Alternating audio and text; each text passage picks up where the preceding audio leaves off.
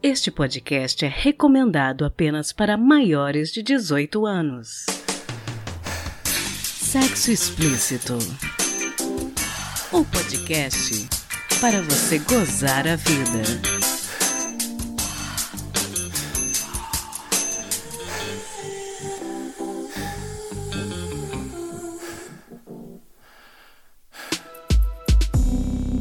Olá, taradinhos e taradinhas. Esse é o Sexo Explícito, seu podcast para você gozar a vida. E eu sou a sua apresentadora, Priscila Armani, tentando trazer um pouco de prazer para você. Hoje eu tenho o prazer de receber o psicólogo e sexólogo mineiro, Dr. Rodrigo Torres. Um prazer conversar com você hoje, Dr. Rodrigo. Prazer é todo meu. Eu sei que você tem um trabalho muito bacana na sua clínica em Belo Horizonte, a Sextima conta um pouco para a gente do tipo de serviço que vocês prestam. A Sextima é um, um projeto meu e da Mônica Santos. Ela é minha esposa e a gente decidiu montar um, uma clínica, um consultório onde tampasse algumas lacunas é, que a gente via que existia no mercado assim, e unir as nossas especialidades. Eu como sexologia, então atendendo a casais é, na área sexual e ela com é, terapia de casal para conflitos. Então a gente viu esse, esse, esse espaço no mercado e também atendendo aquilo que a gente entende como sendo necessário ser trabalhado como psicólogos. E aí a gente montou a Sexestima para trabalhar tanto a autoestima sexual quanto a autoestima dos casais. A gente abriu o consultório em 2010, quando a gente volta de Barcelona, na Espanha, depois de fazer é, as nossas especializações lá. E a partir daí a gente construiu essa, essa ideia de atender as pessoas e atender aos desejos e aos buracos que tinham nas relações nessas duas áreas. É, Mônica se especializou então em terapia de casal e eu me especializei em sexologia. E a partir eh, de 2010 a gente montou esse consultório e fomos né, buscando encontrar os pacientes que muitas vezes na internet buscam ajuda, mas que não tinham acesso a profissionais que soubessem realmente trabalhar as disfunções sexuais e as relações de uma maneira geral. Então, é, hoje a gente atende, é, eu atendo na área é, da sexologia, tratando disfunções sexuais, basicamente, disfunção erétil, ejaculação precoce, desejo sexual né, baixo, desejo sexual hipoativo, libido baixa, dificuldade em chegar ao orgasmo, anorgasmia. Nas mulheres também acontecem algumas disfunções como o vaginismo, a dispareunia, é, a vulvodínia, que são disfunções sexuais geradas, na maioria dos casos, problemas psicológicos, por traumas na infância ou por dificuldade na educação sexual, que a gente não tem uma educação sexual de qualidade hoje em dia, até hoje, né? Então, é, a gente resolveu montar o consultório muito para tentar atender essas disfunções e a Mônica atendendo aos casais na parte de conflito, porque muitas vezes a falta de sexo gera o conflito ou muitas vezes os conflitos também podem dificultar a vida sexual do casal. Atendemos todo o público, não temos muita distinção de público assim, de faixa etária de 18 em diante, casais hétero, homo, bi, trans, a gente atende o público em geral. Muito dos nossos trabalhos é, é educar, assim, a gente percebe também também uma, uma lacuna na formação do psicólogo, né? Então, a gente foi buscar formação no exterior exatamente por isso. Muito dessa lacuna acontece já na formação do psicólogo. Muitos psicólogos não conseguem abordar esses assuntos porque realmente na, na universidade não tem esse tipo de formação aqui no Brasil. Então, é, nosso intuito era preencher mesmo esse espaço com informação de qualidade científica e com um critério é, bem, bem rígido no que tange o tratamento do paciente, o cuidado com esse paciente, carinho, que a gente sabe que esse assunto é um tabu na sociedade e acaba gerando um monte de mitos e conflitos é, nas relações interpessoais. E Onde que as pessoas acham a Sextima nas redes sociais? A Sextima tá no Facebook, a Sextima tá no Instagram, é, facebook.com.br Sextima, no Instagram, arroba Sextima. É, a gente está presente em todas as redes sociais. Twitter também temos, o Sextima no Twitter, no LinkedIn também estamos lá. Temos posts semanais é, nos dois assuntos, tanto em terapia de casal quanto é, em terapia sexual. Nós temos posts semanais toda segunda e e quinta sai publicações nossas todas essas redes sociais. Nosso consultório fica na Pampulha, na Abraão Caran, na Avenida do Mineirão. A gente também tem um site, sextima.com.br, onde é o nosso maior contato com os pacientes num primeiro encontro. Assim, as pessoas procuram ali. Nós temos um blog dentro do nosso site, onde a gente publica informação científica, informação de qualidade e muita instrução também, muita informação instrutiva para que o paciente possa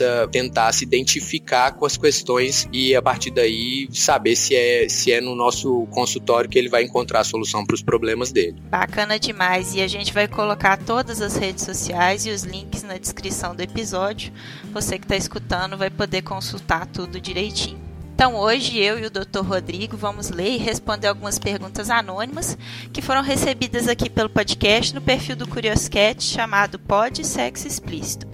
Você que está ouvindo, a gente quer mais dúvidas, por favor, manda para a gente. O endereço é curioscat.me barra explícito.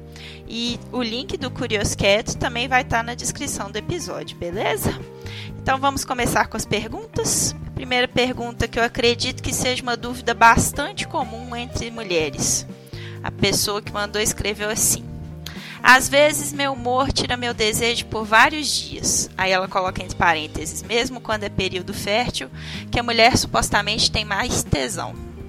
Tem alguma dica de como lidar até o desejo voltar? Pergunta a nossa ouvinte anônima. E aí, doutor Rodrigo, o que, que você acha disso? Olha, o humor é algo bem delicado de se determinar alguma coisa. É importante tentar entender o que que tá tirando, o, o que que tá diminuindo esse humor, né? Porque ela diz que o humor tira o desejo. Na realidade, tem que entender a origem dessa falta de humor. É muito normal em mulheres e principalmente se a gente está dizendo de um relacionamento de longa duração, várias coisas do dia a dia afetarem o desejo sexual, mesmo quando no período período fértil. Então, é preciso entender que a maneira que o cérebro feminino responde à sexualidade é bem diferente uh, do cérebro masculino. Além do, das questões hormonais, é, tem alguns aspectos neuropsicológicos que são específicos da mulher. A gente sabe pouco ainda sobre a mente humana, né? Nós estamos engatinhando nos estudos, é, mas o, o pouco que se sabe é que todas essas questões afetam realmente a libido libido da mulher. A dica que eu posso dar para ela é se conhecer um pouco mais, é tentar de alguma maneira explorar tanto o que está tirando o humor e se ela tem interesse em melhorar o desejo dela, talvez pensar um pouco mais em sexo, pensar no que a excita, em que tipos de fantasia, em que tipos de pensamento ou de ideia o corpo dela responde mais. A própria masturbação é um caminho para aumentar a libido libido e o desejo sexual. Então, mas para isso ela precisa de autoconhecimento. Então, eu acho que é, num primeiro momento o autoconhecimento é a melhor dica que eu posso dar para ela. Ah, bacana demais. E uma outra dúvida que eu acho que muita gente tem tem relação, eu acho, também com essa questão do autoconhecimento que você está falando. É, a pergunta do ouvinte ou da ouvinte é a seguinte: afinal, o ponto G existe? Pois é, ele existe sim, tá? Todos os estudos científicos é, mostram que sim. O ponto G, o nome ponto G, vem foi uma homenagem ao criador do DIL, Grafenberg.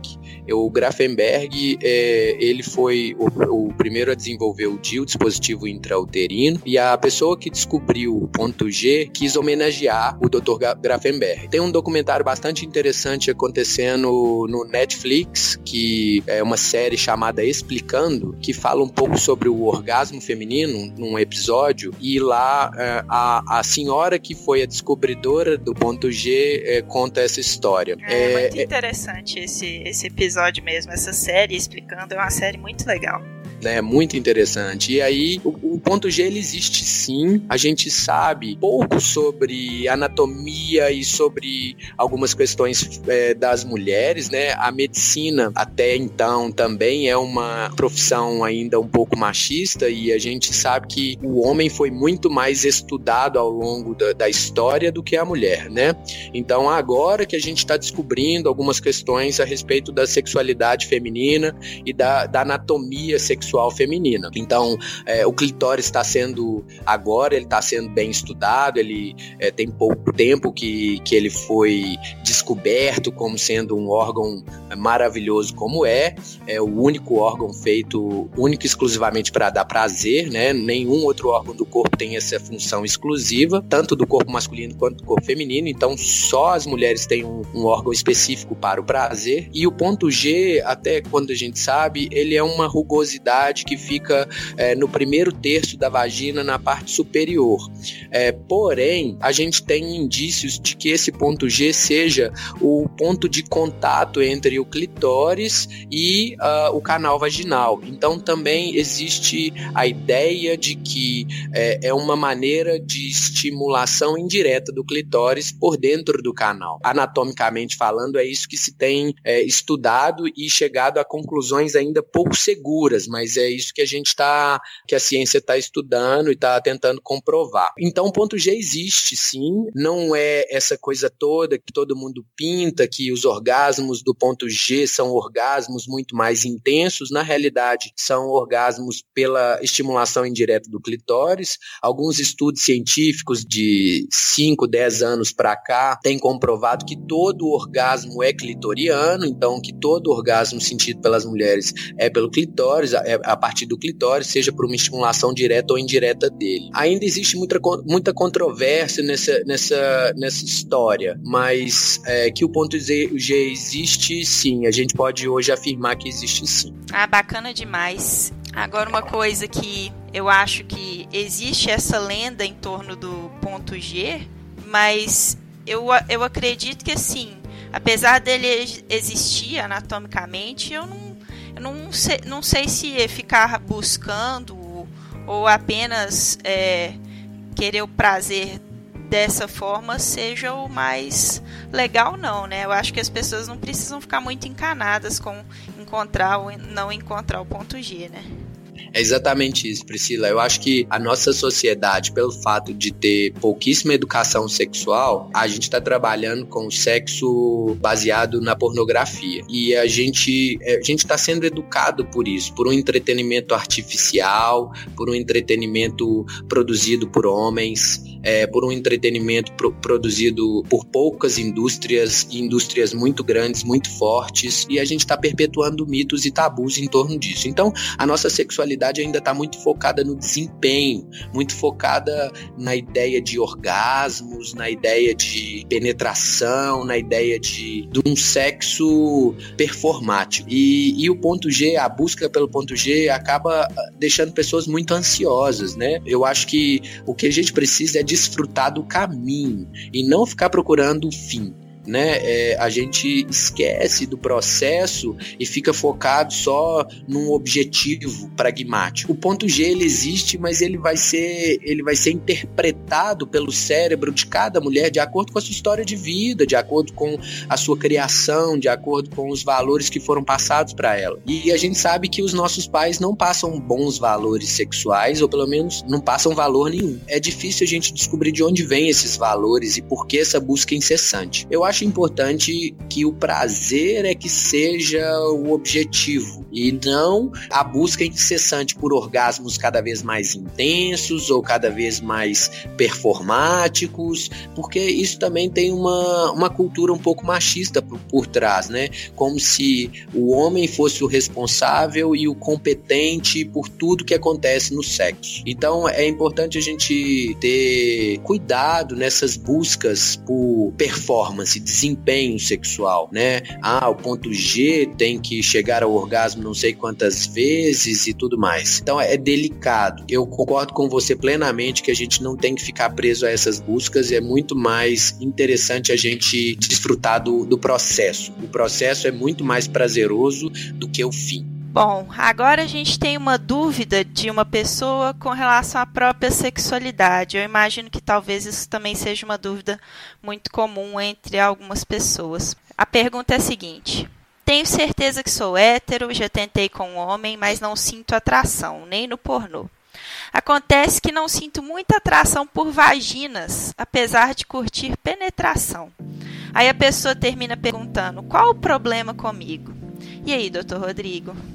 Olha, é muito complexo determinar é, através dessa explicação que qual que é o problema. Talvez não exista nenhum problema e esse problema está sendo criado por alguma perpetuação de mito ou de tabu. Eu acho que orientação sexual não tem muito a ver com atração por vagina ou por pênis, né? A orientação sexual ela ela diz da nossa do lugar que a gente olha, do lugar que a gente se orienta afetiva e sexualmente falando. Então, nós não podemos é, determinar uma pessoa que é hétero só porque ela não sente atração por pênis e também não podemos determinar que ela seja gay ou homossexual porque ela não sente atração por vagina. E a gente tem que entender atração, né? Essa palavra atração. Eu não sinto atração por homem nem por pornô. Não sinto atração, também não sinto atração por vaginas. É preciso que a gente tente explorar um pouco mais esses conceitos, apesar de curtir penetração, né? Na realidade, talvez não tenha problema nenhum. Interessante explorar. Você sente atração por quem, ao invés de por quê, né? O que é, te atrai, talvez não seja tão interessante de pensar, mas quem te atrai? Que tipo de ser humano te atrai? Ou que tipo de prática te atrai? Onde você se sente mais confortável? Tal. Eu acho que talvez a pessoa tenha outra orientação, ou talvez ela não se conheça é, a ponto de saber é, explorar um pouco mais quem ela é. Difícil essa, difícil responder qual é o problema. Eu não consigo determinar um problema aqui, é, já que nós estamos falando só da atração pelos genitais ou pela pornografia. Eu sugeriria que essa pessoa buscasse autoconhecimento também para tentar entender onde é que ela se sente bem e não com o que, que ela se sente mal. É, com certeza. Agora, uma dúvida sobre um assunto que é tabu para muitas pessoas, que também tem, né? Acho que todas as perguntas, no fim das contas, têm muito a ver com autoconhecimento. Sim. Quando a mulher nunca gozou com sexo oral, mas goza normalmente com estímulo dos dedos e brinquedos eróticos, é sinal que não conheceu alguém que faça do jeito certo para ela? Ou pode haver algum problema? Aí outra pessoa que quer saber se tem um problema, doutor Rodrigo. As pessoas, como o sexo é tabu, a gente fica muito preso aos problemas que, ele, que, que acontecem com ele, que muitas vezes nem, nem deveriam ser interpretados como problemas, né? Olha, é complicado porque uma pessoa, uma mulher que nunca gozou com sexo oral, mas goza normalmente com estímulos dos dedos e brinquedos eróticos, ou seja, ela chega ao orgasmo. Isso já é um indício de que tá tudo bem com o corpo dela. O cérebro dela tem a capacidade orgástica e o, e o clitóris dela é é sensível e manda informação para o cérebro, ou seja, tá tudo ok com o corpo. A questão é que às vezes existem alguns mitos por trás do sexo oral e a gente sabe que para a mulher chegar ao orgasmo precisa de entrega, né? Precisa de uma entrega emocional, precisa de vínculo, precisa de saber se deixar levar.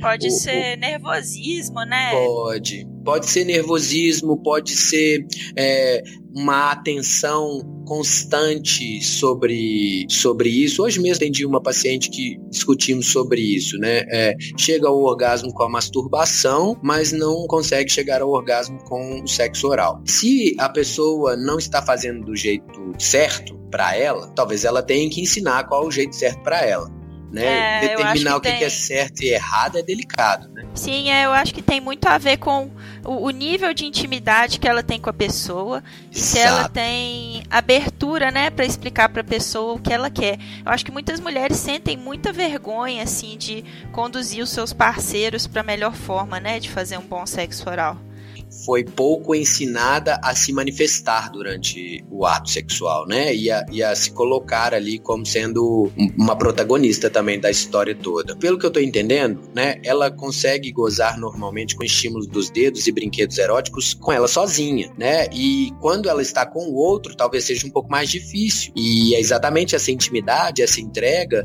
que ou a falta delas que não permite com que ela chegue é, ao orgasmo com o sexo oral. Isso isso não quer dizer que alguém esteja fazendo errado e nem que exista um problema. Talvez se ela construir um relacionamento mais íntimo, um relacionamento mais é, de entrega, né? Em, em francês, o orgasmo significa petit morte, pequena morte né? Então precisa de uma entrega, de um abandono para que essa, essa pessoa sinta esse prazer no, no auge, né, dele, assim, no máximo dele. Então quando a gente tem outra pessoa ali, muitas vezes a gente fica mais inibido mesmo. É, a gente fica preocupado com algumas coisas, inclusive em dar bons feedbacks para essa pessoa. E aí nesse processo acaba se, se desconectando das sensações que vão levá-la a esse orgasmo. Eu acho que a intimidade aí vai fazer com que ela consiga chegar lá.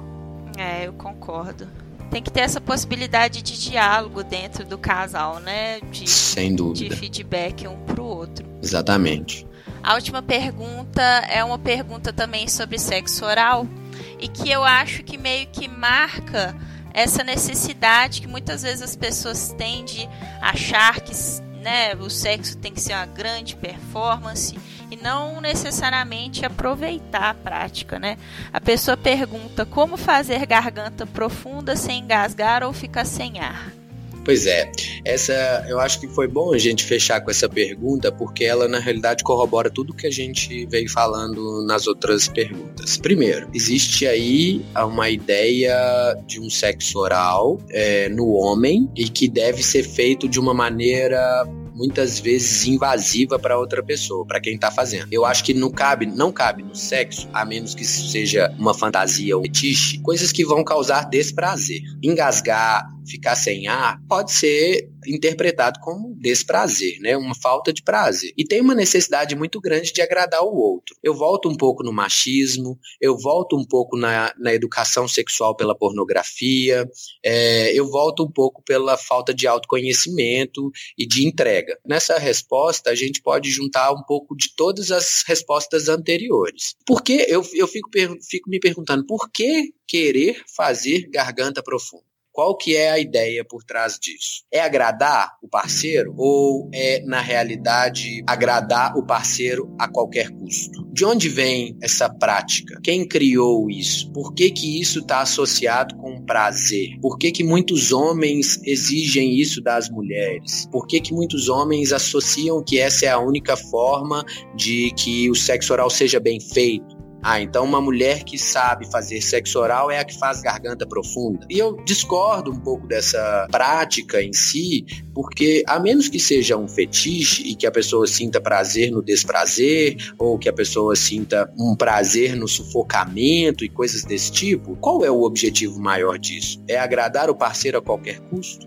Né? É, é se desagradar para, para agradar o outro? Então eu acho delicado essa pergunta. Eu não, sinceramente, eu não, não conheço nenhuma técnica que ensine a, a fazer dessa forma. Na realidade, não é, a, não é a nossa proposta, não é a proposta da sexologia, não é ensinar as pessoas a, a fazerem práticas ou a perpetuar mitos e tabus em torno da sexualidade. Pelo contrário, a gente quer questionar, a gente quer refletir. Então, o garganta profunda vem da pornografia, né? Uma prática muito comum nos filmes, principalmente da década de 90 e do início dos anos 2000. É, até hoje, né? Muitos filmes pornôs, eles sugerem isso como sendo algo natural, normal e tal, mas a gente precisa entender que ali existe uma, uma prática um pouco violenta com relação à mulher, existe uma prática um pouco submissa nesse, né, nessas situações, existe uma, uma tentativa exacerbada de agradar ao homem. Se a gente parar para pensar, a pornografia ela gira em torno de agradar ao homem, ela é feita para que o homem é, goze no final, né? Então,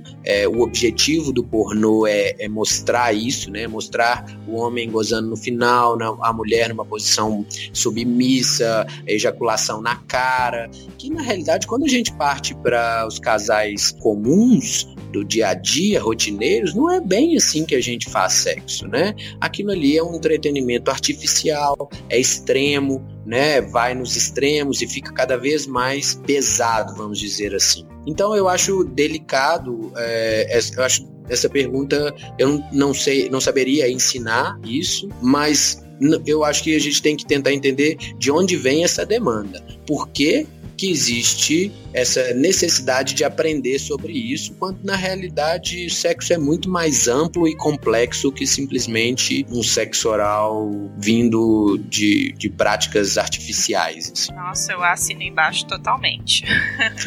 Mas isso é científico, tá, Priscila? Na realidade, assim, a gente tem visto cada vez mais a pornografia fazendo mal às pessoas. Ah, o mercado da pornografia mudou muito. Tem um outro documentário super interessante no Netflix que chama Pornocracy. Hoje o mercado da pornografia é dominado por cinco indústrias, né?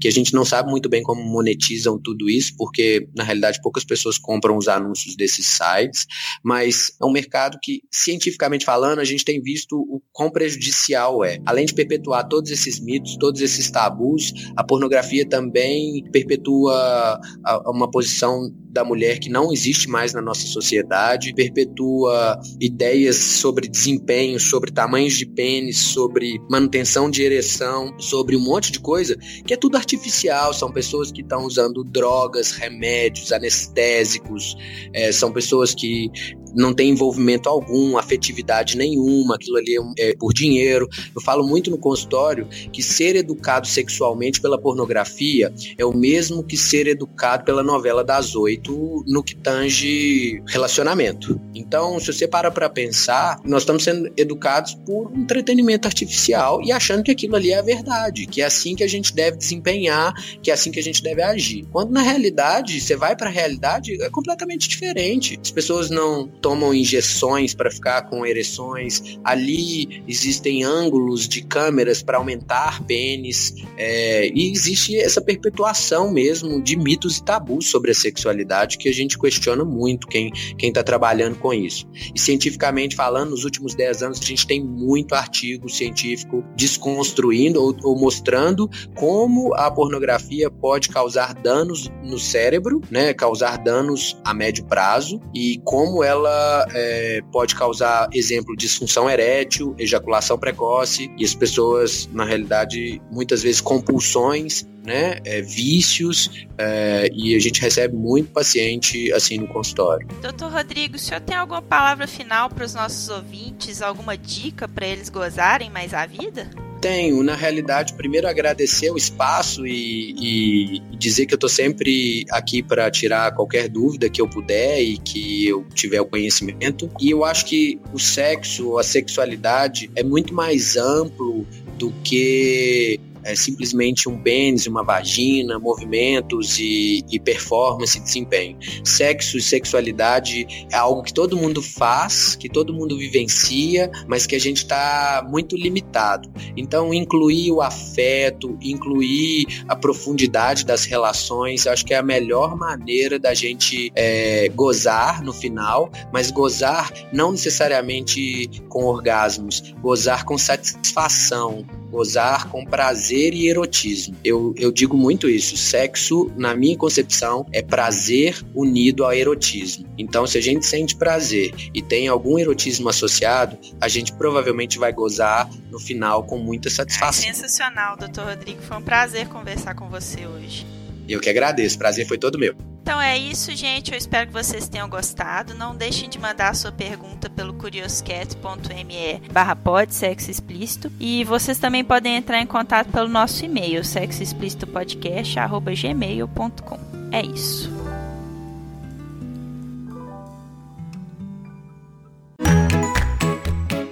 Alô, 20 Alô Podcaster! Prepare-se! No dia 13 de abril acontecerá em Belo Horizonte o iPod 2019 Encontro Mineiro de Ouvintes e Podcasters. A PUC Praça da Liberdade receberá mesas de discussão com a presença de importantes nomes da podosfera nacional e também oficinas de introdução e edição de podcast. Inscrições abertas e programação gratuita. Confira as informações no nosso site www.ipod.com.br. Nos vemos lá!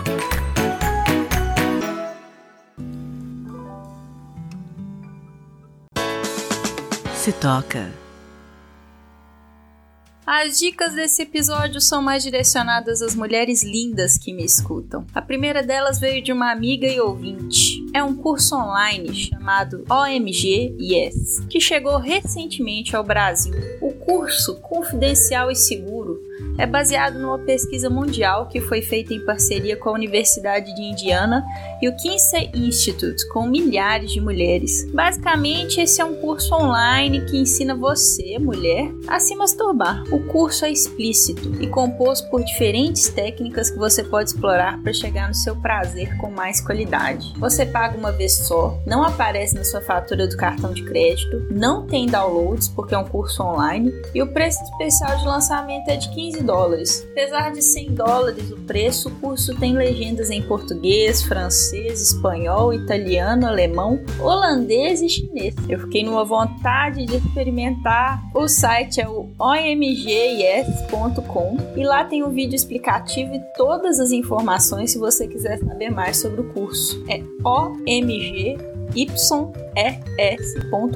E se você é homem ou mulher que está indo ouvindo e pensando que seria um presente interessante para dar para sua parceira, existe essa possibilidade de dar o curso de presente. O site te dá essa opção. Então fica aí a dica para nossa ouvinte, omgis.com. Isso obviamente não é um merchan pago, porque, né? Vamos combinar? É um podcast. Mas eu gostei muito dessa dica e fiquei morrendo de vontade de experimentar. Se você que está me ouvindo se aventurar nesse curso que parece um curso online de qualidade, por favor, não deixe de me contar. E uma outra dica que eu trago hoje é novamente no Instagram, é uma roupa chamada My Boy Toys, um projeto paulista da fotógrafa Lud Lauer. E esse projeto de fotografia masculina é 100% voltado para o público feminino. Basicamente são fotos de homens lindos sob o ponto de vista da mulher. Os caras eles são modelos, são mais padrãozinho, mas o interessante das fotos é o ponto de vista da fotógrafa, que aparece claramente nas imagens. Basicamente, imagina você trepando com um cara muito gostoso e você com uma câmera na mão naquele momento em que o cara tá ali naquela posição, enfim. É isso que são as fotos. E ela tá criando, a Lud, um serviço VIP de acesso exclusivo de imagens mais picantes só para assinantes. O endereço desse serviço VIP, se você tiver interesse, né, é o myboytoys.vip e ela vai oferecer além das fotos, contos eróticos e divulgação de artistas mulheres com obras com conceitos feministas pelo site. Esse site que está em reformulação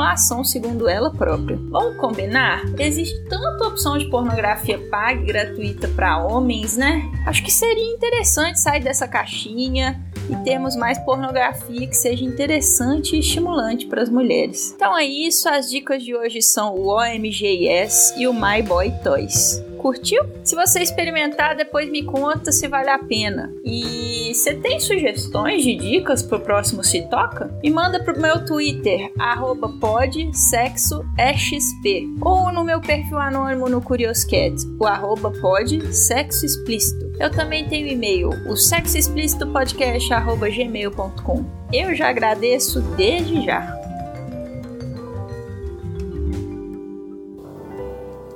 Quem conta um conto.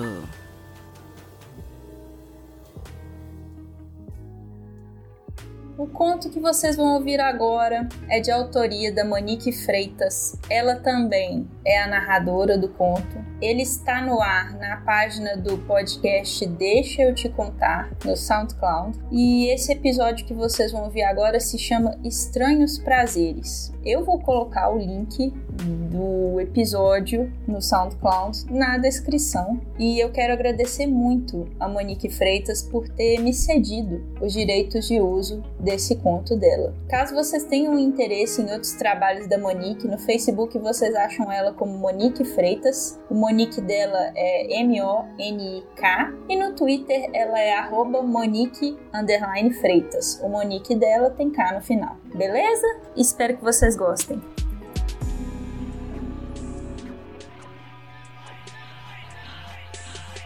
Sabe o que me deixava triste? Ter um marido broxa. Eu estava cansada disso.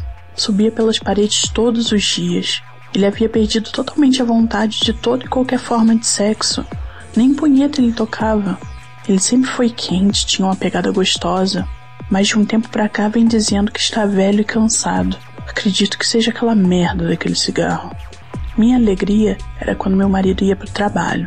Eu pegava meu vibrador, era desses modernos. Dava para controlar a velocidade. Ele era tão moderno que não tinha formato de rola. Ele era mais pra entrada da buceta, sabe? Ele era perfeito para roçar no clitóris, ou grelhinho, grelo, dependendo da região que você mora. Aproveitava a tarde inteira gozando, me acabava vendo filme pornô. Às vezes gozava tanto que meu grelo ficava dormente devido ao uso abusivo do vibrador. Ficava triste, pois aquilo quebrava um galho, mas nada iria substituir os dedos e a rola do meu homem. Mesmo sem sexo, tentava tocar minha vida normalmente. Dava aula à noite e passava o dia sozinha fazendo tarefas domésticas, lavando, passando, fazia de tudo. Mas claro, sempre deixando uma horinha para minha siririca. Um dia meu marido viajou. Trabalhava dando palestras motivacionais em empresas, porque a motivação lá em casa, nada, né? Fui levá-lo ao aeroporto. No carro nos despedimos com um selinho, Aquela coisa murcha, sem graça. Nem uma rapidinha de despedida eu ganhei. Cheguei em casa naquele dia, não tive que dar aula, ainda bem, estava cansada. Aproveitei para colocar a leitura em dia e beber um bom vinho. Quando você tem um bom livro, as horas passam e você nem percebe. Fui tomar banho, levei meu vibrador, era minha chance de gemer à vontade, sem ficar preocupada se o bonito ia chegar ou não. Afinal, ele achava que mulheres não deviam se masturbar. Ultrapassado. Talvez eu deva acreditar que realmente ele está ficando velho. Antes de chegar ao chuveiro, eu já sentia minha buceta molhadinha. Enquanto tomava banho, aproveitava o vibrador. Eu achei ter visto uma sombra. Como sou míope, logo voltei à minha sererica. Senti um vento gelado, como se tivessem aberto a porta. Eu estava enxaguando minha cabeça. Parecia que alguém me observava. E quando abro os olhos, vejo um moreno, não muito alto, com algumas tatuagens e algo no seu olhar que me lembrava os felinos. O piscar dele lento, algo realmente atraente. O cara disse: Saia do banho, te espero aqui fora. Quando vi, eu apenas dei um passo para trás. Não fiquei muito nervosa, pois em um bairro vizinho haviam matado uma jovem que reagira ao assalto. Logo tentei manter a calma e fazer o que ele havia pedido. Saí do banho, coloquei um roupão e fui até ele. Assim que cheguei ao quarto, falei: eu tenho pouco dinheiro em casa, não tenho joias. Sou professor e meu marido viajou. Só peço que não me machuque, por favor. Ele disse que eu poderia ficar tranquila e que gostaria apenas que eu colaborasse. Ele me amarrou numa cadeira, uma dessas antigas de madeira que havia no meu quarto. Estava preocupada com o que ele iria fazer, mas o fato dele me amarrar, confesso, me deixava excitada. Seria eu desenvolvendo uma síndrome de Estocolmo? Além de me amarrar, ele vendou meus olhos e saiu do quarto. Ouvia-o abrindo alguns armários e mexendo em algumas coisas. Ele voltou, conseguia sentir seu calor bem próximo ao meu corpo. Sentia seu cheiro de suor e também ouvia um barulho da mão dele roçando em algo e sua respiração intensa. De repente senti algo quente e melado em meu braço. Ele havia gozado. Gozou mesmo sabendo que eu estava amarrada, sem poder reagir. Na verdade, acho que ele gozou por estar gostando da condição. Um estranho, eu amarrada, seminua, ele passava o pau na minha mão, queria que eu pegasse.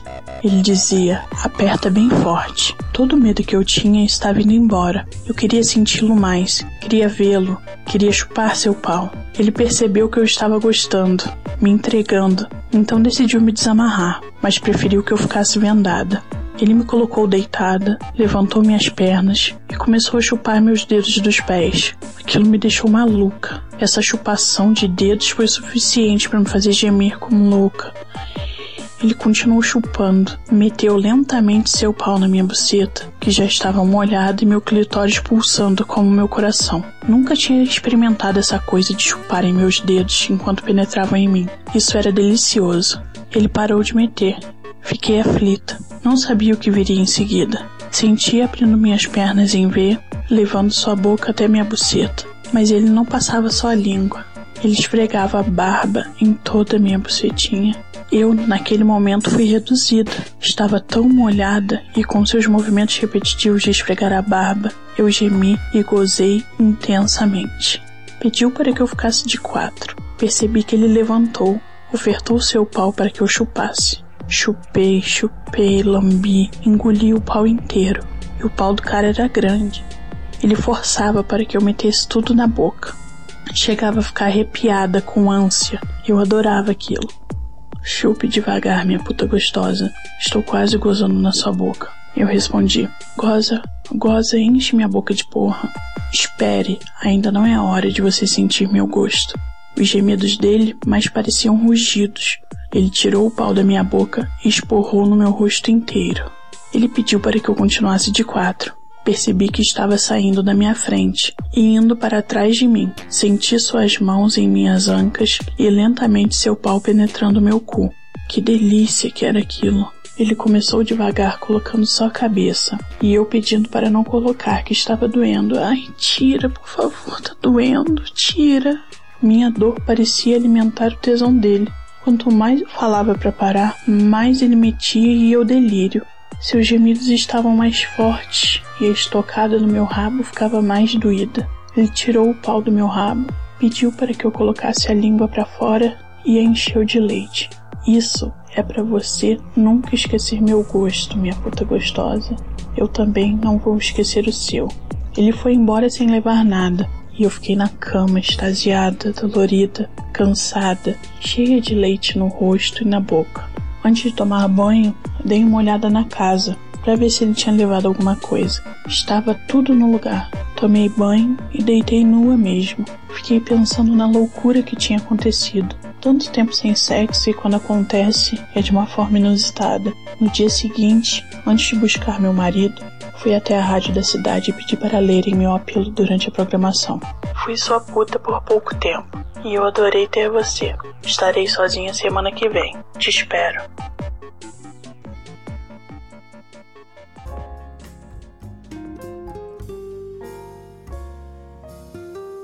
E chegamos ao fim de mais um Sexo Explícito. Foi bom para você? Com vinhetas e trabalhos técnicos da Cafeína, do podcast Papo Delas. E logomarca artes visuais da Júlia Brasolim. Meus contatos no Twitter são arroba. Meu perfil anônimo no Curiosquete, o arroba podsexoexplícito. E o meu e-mail é o sexoexplicitopodcast.gmail.com Me despeço aqui agradecendo a todo mundo que me ajudou a fazer esse programa hoje e te aconselhando a sair por aí e gozar a vida. Beijo!